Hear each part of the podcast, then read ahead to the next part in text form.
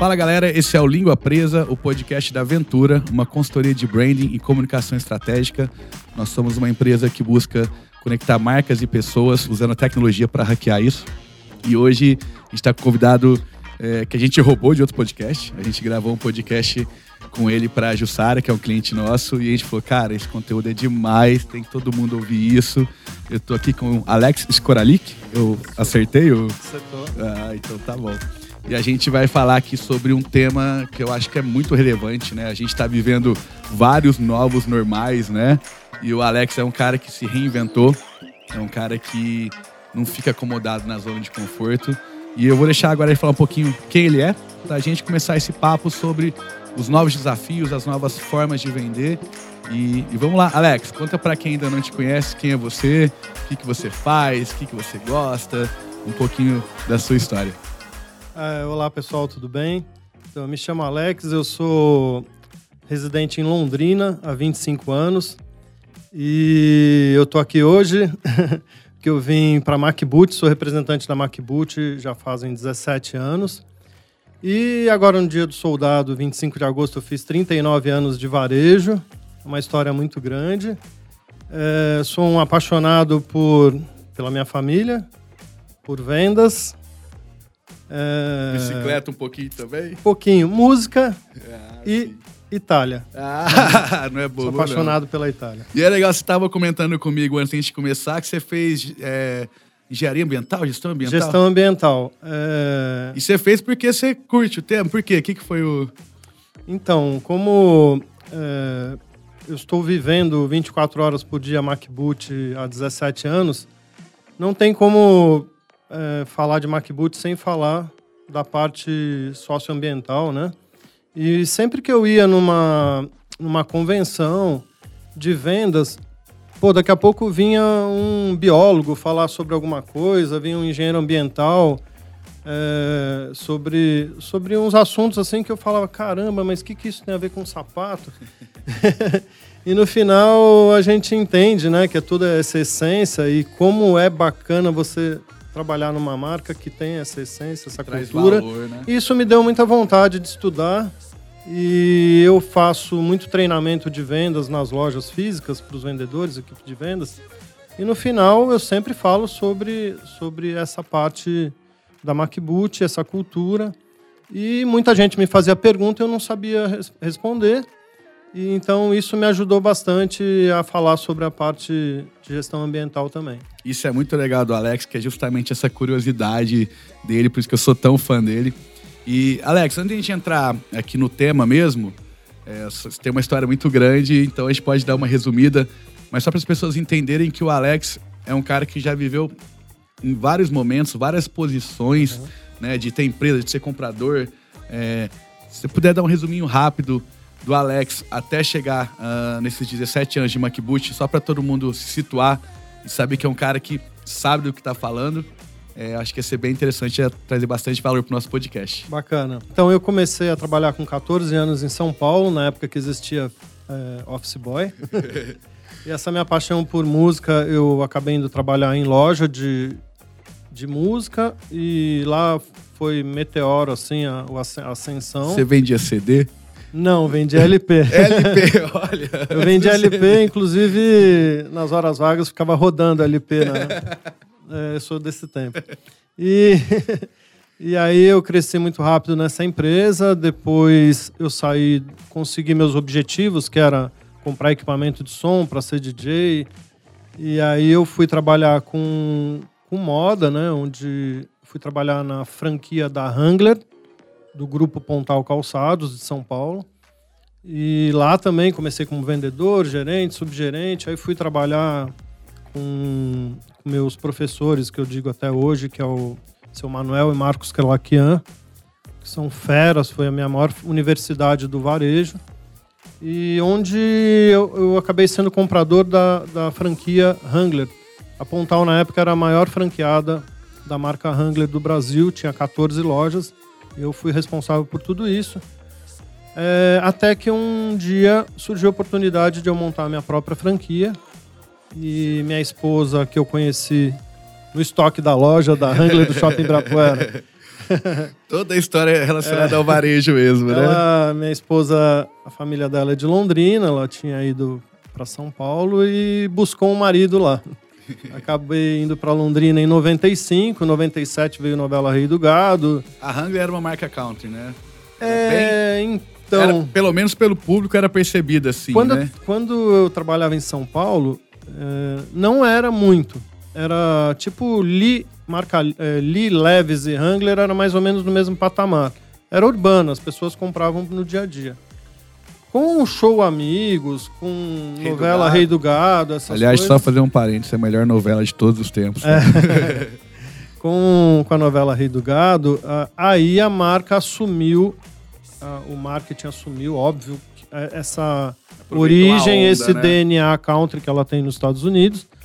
E arrebentou, arrebentou. O Antônio Fagundes usou uma calça Wrangler, usava na novela, e, e o muito antes de existir influenciador, Antônio Fagundes Aí. já estava fazendo isso na, na TV. Né? Bem isso, e, e, era impressionante. Eu tinha duas lojas em Londrina, uma no shopping, outra no centro, de 40 metros quadrados cada uma, e fazia fila na porta, fila no provador. É um case que hoje eu não vejo em lugar nenhum acontecer. E só que aí tem aquele problema, né, Vinícius? Tudo que vende muito, a hora que cai não cai, despenca, né? Ficou muito, muito ligado a, a é, ao rotulado. rotulado, exatamente, né? Ficou rotulado. Aí a gente, quando caiu muito as vendas, eu percebi, eu estava super capitalizado. Aí veio um projeto novo de loja, a gente chegou a remodelar, mas o problema não era mais o layout da loja, era que a marca ficou conhecida como uma marca de cowboy. Sim. E aí aquilo lá virou virou um ET, assim, uma pessoa que usava... Acabou a novela, acabou, acabou essa onda, acabou baixou, onda. né? E aí acabou o meu negócio, eu investi em outras franquias que não deram certo. Até que em 95, é, perdão, em 2005, eu recebi um convite de um amigo daqui de Franca. Ó, oh, tem uma marca começando aqui em Franca tal. Eu falava, oh, Maurício, você é louco, cara. Eu nunca pensei em ser representante na vida. Aliás, abraço, Maurício. Meu irmãozão mora lá em Londrina, mas a família dele é toda daqui de Franca. E ele me indicou, não, vai lá na MacBoot que eles estão começando a crescer e, e, e, é uma marca bacana, tem uma pegada legal. Eu falava, cara, eu gosto de buscar filho na escola, eu odeio viajar, odeio carro. E eu não, não sei se eu vou curtir isso. Ele falou, em outras palavras, Alex, você tá quebrado, cara, com loja.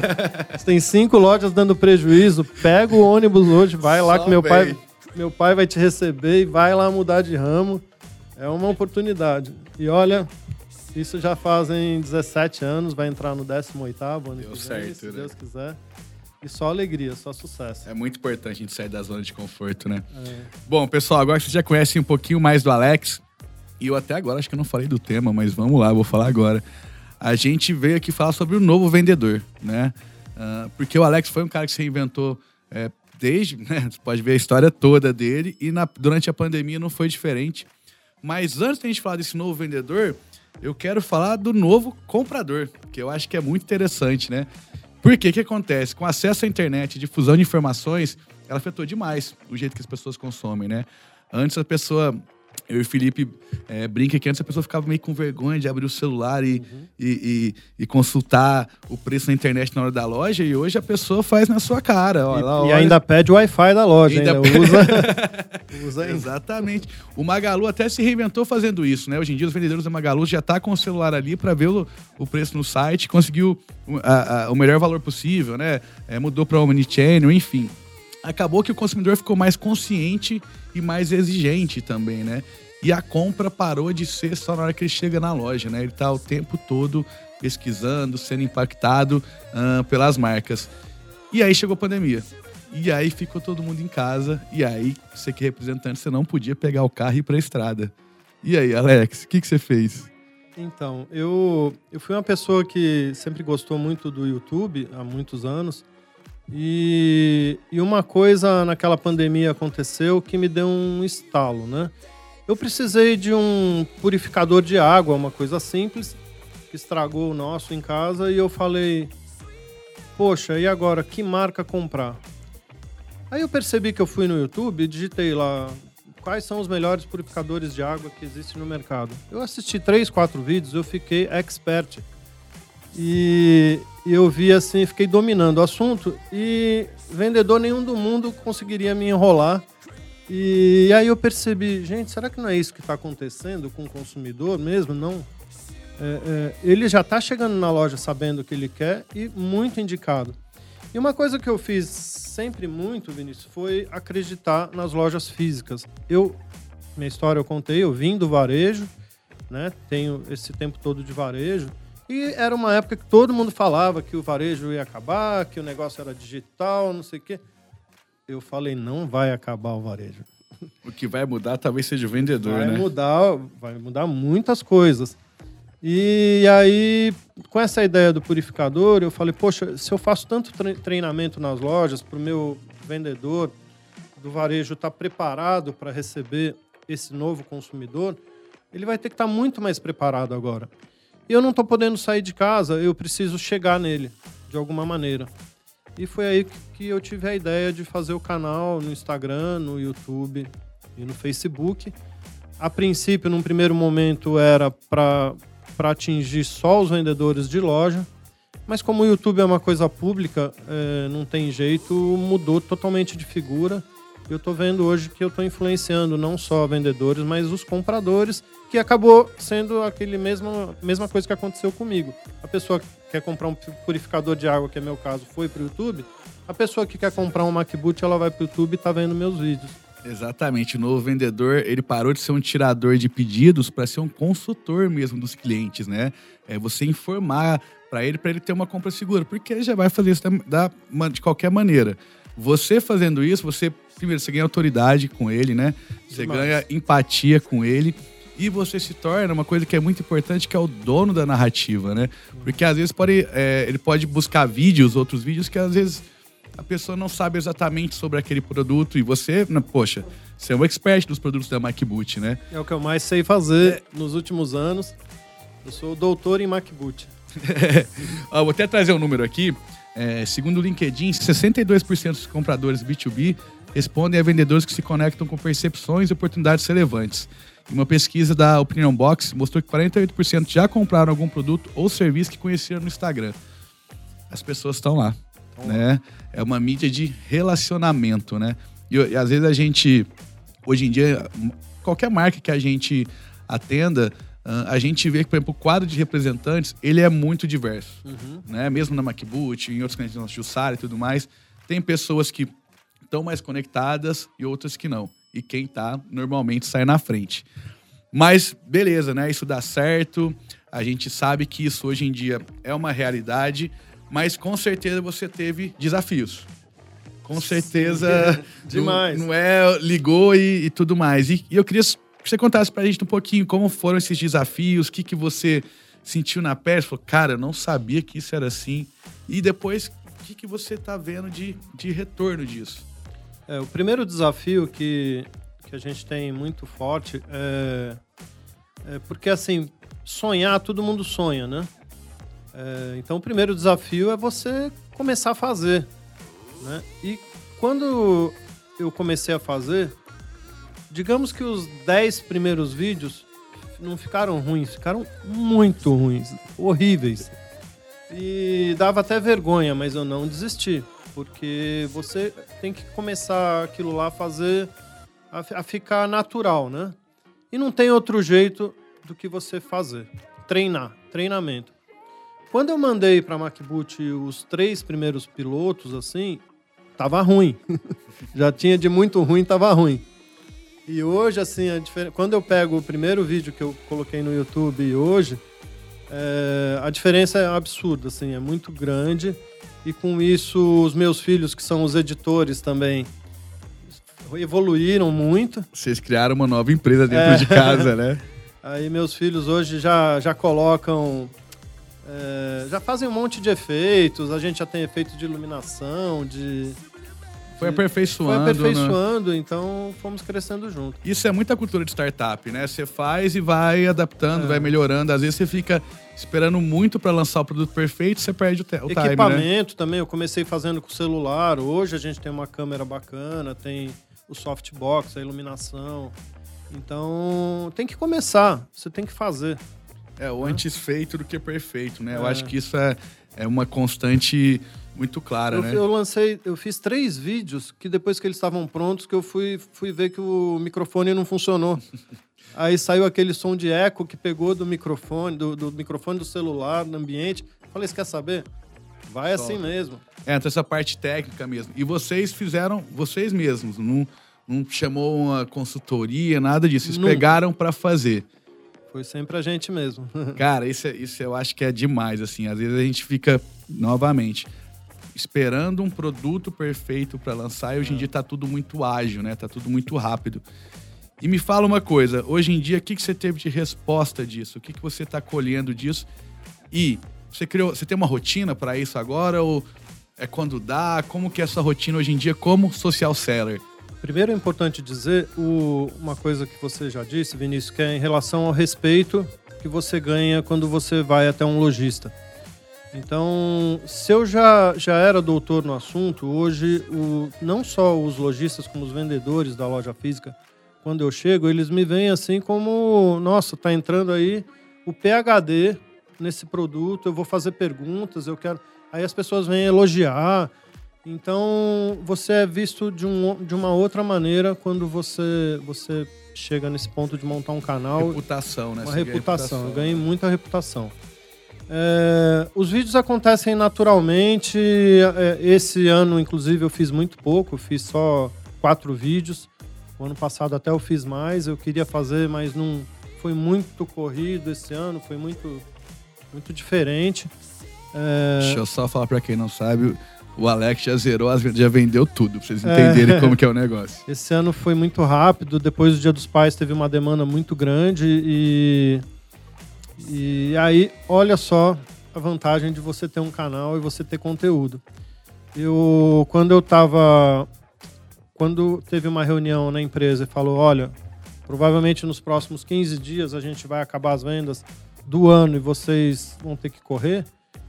Minha região é muito grande, era impossível pegar o carro e fazer todas as regiões. Então, essas ferramentas, o WhatsApp, os vídeos. Eu fiz o último vídeo, um modelo chamado Massaranduba, que quando eu mandei para os lojistas via WhatsApp, eu nunca recebi tanto retorno de pedido na hora.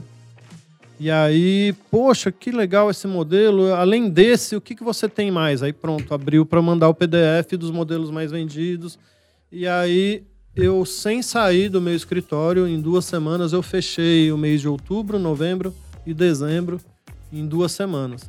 Foi um absurdo, assim, de, de retorno e de uma mudança, né? Uma mudança de comportamento não só do representante comercial, mas da aceitação hoje do comprador de comprar via WhatsApp se você é doutor do assunto, sim, né? Sim. É, você, ele confia em você. Você vê que é justamente até no que a gente acredita, né? É sobre pessoas, você conhecer seu comprador e sobre usar a tecnologia só para hackear isso, para aumentar uh, o seu alcance, é, para fazer o seu tempo valer mais, né? Por, porque antes você ia ter que visitar é, 10 lojas, você ia demorar 3 dias. Você faz uma lista de transmissão que você faz isso em uma hora você conversou com todo mundo, né? Uhum. Eu acho que isso é uma grande sacada. E aí entrando numa coisa que a gente estava batendo um papo, que é a grande discussão, e para mim é bem claro que não é muito como nem 8 nem 80, né? Vai todo mundo. O brasileiro é muito polêmico, né? Ele sempre vai para um lado ou para o outro. E as pessoas às vezes falam: nossa, vai acabar a loja física e de jeito nenhum. De jeito nenhum. A gente até gosta muito de um termo que é o digital, que é o físico com o digital. Não é que ela vai acabar, ela está mudando. Como tudo está mudando, tirando o sistema de educação que está demorando um pouquinho. Mas é, como você vê esse novo varejo, esse a loja física com o digital, como o que, que você e aí aqui pode cagar a regra assim, o que, que você acredita que você está vendo que possa ser um caminho uh, para esse varejo 4.0? Eu tenho visto assim os grandes meio que engolindo os pequenos, né? Tá tendo uma seleção natural muito grande, não só de fábricas como de lojas. Por quê? Porque a, a loja que ela já vinha assim pagando duplicata, enrolado, em cartório, já vinha sem capital, é, sem dinheiro para investir na loja física veio essa pandemia, o cara diminuiu demais, ele retraiu as compras, enquanto que aquele mais estruturado, maior, tal, ele até diminuiu, mas ele manteve a vitrine dele com novidade, com tudo. Então está tendo uma migração natural, existiu no varejo, do cliente vai na loja pequena, o cara não tem produto, ele vai na grande e não volta mais naquela pequena. E no final, aquele grande vai comprar aquela pequena. Né? Então tá acontecendo, eu tenho visto muito isso. Mas as grandes estão ficando cada vez maiores, abrindo cada vez mais lojas. E o varejo está forte, viu? Tá, tá, bem forte, mas com lojistas é, é, que estão realmente bem estruturados. E me fala uma coisa, quando há essa compra das maiores, das menores, muda um pouco ali o. Acredito que deve mudar um pouco o quadro dos colaboradores da, da menor, não sei se eles incorporam ou não.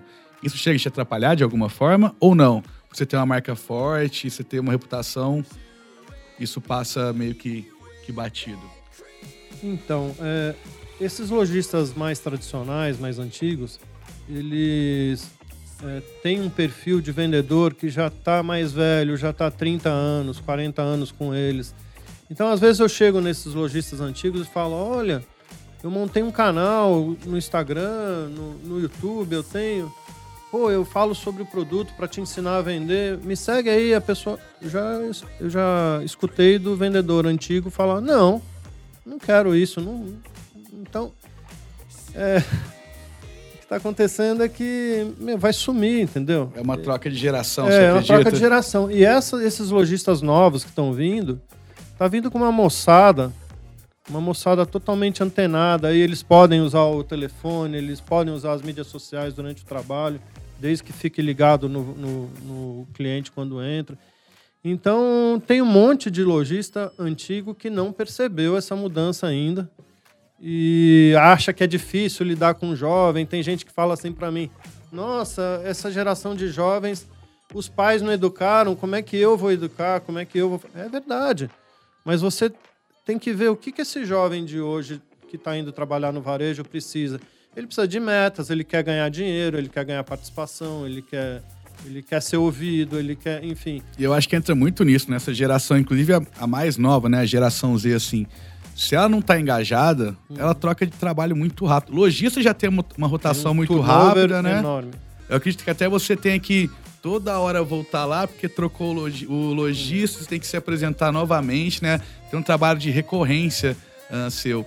E acredito também que esses, esses, vendedores novos também, mesmo eles, eles estando com o celular na mão, eles geram conteúdo ali para poder vender. Eu, direto, a reserva tem uma, uma, estratégia muito boa de ter social sellers que falam direto com você, que são representantes direto da, da reserva e já te manda uh, mensagem no WhatsApp, se apresenta, tem todo o tom da voz da marca e te chama de apelido, né?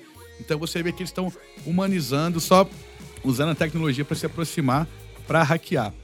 Agora, Alex, vamos para agregar um pouquinho mais de valor para esse podcast, vamos dar uma dica, uma dica quente. Me fala para você qual é o formato que funciona mais para você na hora que você uh, é um vídeo curto no Você comentou alguma coisa comigo de um vídeo curto no WhatsApp funciona bem? É isso mesmo? Tem alguma outra algum outro formato que funciona bem? Ah, é um PDF, é ligar para o cara, é tudo isso. Uh, e você tem alguma preocupação de poxa, estou falando demais com ele ou não? Como que é o seu dia a dia? Pô, Alex chegou ali na, no escritório dele, como que é o seu dia a dia hoje em dia como um revendedor de sucesso? É, é importante a gente, a, a gente entender que existe é, muitas pessoas diferentes do outro lado, né? Então tem compradores que gostam mais de conversar, tem compradores, donos de loja ou influenciadores da compra tem uns que gostam mais de conversar, tem uns que eles são super diretos. Então, você tem que identificar esse tipo de, de comprador. É, eu tenho tenho comprador que me atende de rede de loja que o tempo do cara é muito curto, é muito estreito e eu tenho que ser muito sucinto e não posso enrolar e não posso pressionar também. Então é importante a gente saber que a gente está lidando com pessoas e que cada um tem, tem um perfil. É, Dito isso, é, eu, tudo funciona hoje na parte, na parte da mídia eletrônica. Tudo. Basta você dosar isso. Então, meus vídeos eles são curtos, são sucintos. é de dois minutos. O vídeo mais longo que eu fiz foi que eu montei, a, eu mostrei a fábrica da MacBoot inteira, todos os processos de fabricação de um coturno artesanal, e minha filha conseguiu reduzir em quatro minutos. Esse foi o maior, porque eu sei que os jovens não têm paciência para ver mais do que isso. Então, os vídeos que mais funcionam são até dois minutos, né? E PDF, PDF, gente, é, eu recebi da fábrica um PDF de 78 páginas. Quem que vai abrir um PDF de 78 páginas? Não abre. Então eu faço print dos modelos, 10 modelos mais campeões de venda. Uma curadoria mesmo, né? É, e já mando, porque eu tenho certeza que aí o cara vai ver, porque 70 páginas o cara não vai abrir o PDF. Entendeu? PDF ele não vai nem abrir, na verdade. Eu mando a foto daquela página que eu sei que tem o produto. Ah, e ainda circula a cor que mais vende. Porque cada produto tem oito cores. Então as pessoas querem tempo, querem agilidade. Então a gente tem que usar as redes sociais com essa sabedoria, porque se você ficar enchendo o cara de informação também é, que ele não vai ver, não adianta nada. Cara, aí você trouxe uma coisa muito importante que você falou, que é tempo, né? Você vê que por exemplo, hoje o Uber 99 Táxi, além dele te vender locomoção, ele te vende tempo. Às vezes você está ali no banco de trás, você consegue resolver alguma coisa pelo celular, então você ganhou tempo, você otimizou o seu tempo, né? E aí você também traz isso que é o novo vendedor, é isso. Né? O que a gente estava falando lá no começo do podcast, que ele não é mais um tirador de pedidos. Ele não vai encaminhar um PDF com 80 páginas esperando vir um pedido. Ele vai ser um consultor mesmo, né? Ele vai ter que colocar energia ali. E a gente vê que às vezes isso, em outros representantes, não tem. Né? O cara entra no tal do ritmo hipnótico, né? Que ele só aperta botão, não para para realmente colocar energia e pensar naquilo e realmente trazer algo de valor, realmente ajudar o seu cliente. Porque no final das contas, a gente é uma ponte, né? Entre uma necessidade da pessoa e uma solução para essa pessoa, né? O que a gente conseguir facilitar nesse processo, é, eu acho que é muito interessante. Gente, até baixei meu, meu notebook agora aqui, porque agora a gente vai falar de. Tô brincando, a gente vai falar de nada, não. É, Alex, para a gente ir caminhando para o final, bom, a gente falou desse novo comprador que está exigente, que está conectado, uh, que se relaciona pela que a tecnologia consegue uh, é, otimizar tempo, otimizar escolhas. A pessoa hoje em dia, é o que você falou, vê um vídeo no YouTube ali, vira um PhD de qualquer coisa. É, e para você, assim, quais são os seus planos? O que, que o Alex está pensando para o futuro de projeto novo? Tem alguma coisa já engatilhada? Ou você vai tirar esse final de ano para dar uma revisitada em tudo? O que, que tá brilhando os olhos do Alex? O que, que você tá vendo pro Alex, pessoa física, aí pro, pro futuro? Primeiramente, eu esqueci de falar uma coisa, que é a respeito do, desse novo representante comercial, né? Que é. A partir do momento que a gente faz um pedido, não acabou o nosso problema, ele começou. E a gente tem que entender que a gente tem que fazer esse produto virar na loja do, logi, do na loja, porque senão você não, não vai ter o não segundo, vai ter recompra, né? o terceiro e o quarto pedido. Então, eu gosto muito de voltar em cada ponto de venda, ajoelhar na vitrine, colocar um material de vitrine, colocar o produto no melhor lugar da vitrine, bater um papo com os vendedores, que eles, eles vendam o meu produto com prazer. Entendeu? Isso, isso é uma coisa que eu tinha esquecido de falar e eu acho que é extremamente importante o pós-venda e esse é, você ir até o final, até girar tudo para o cliente comprar de novo. E se não vende uma referência, um modelo ou outro, você não pode se esquivar do problema. Você tem que ir lá e tentar ajudar o vendedor a vender esse produto.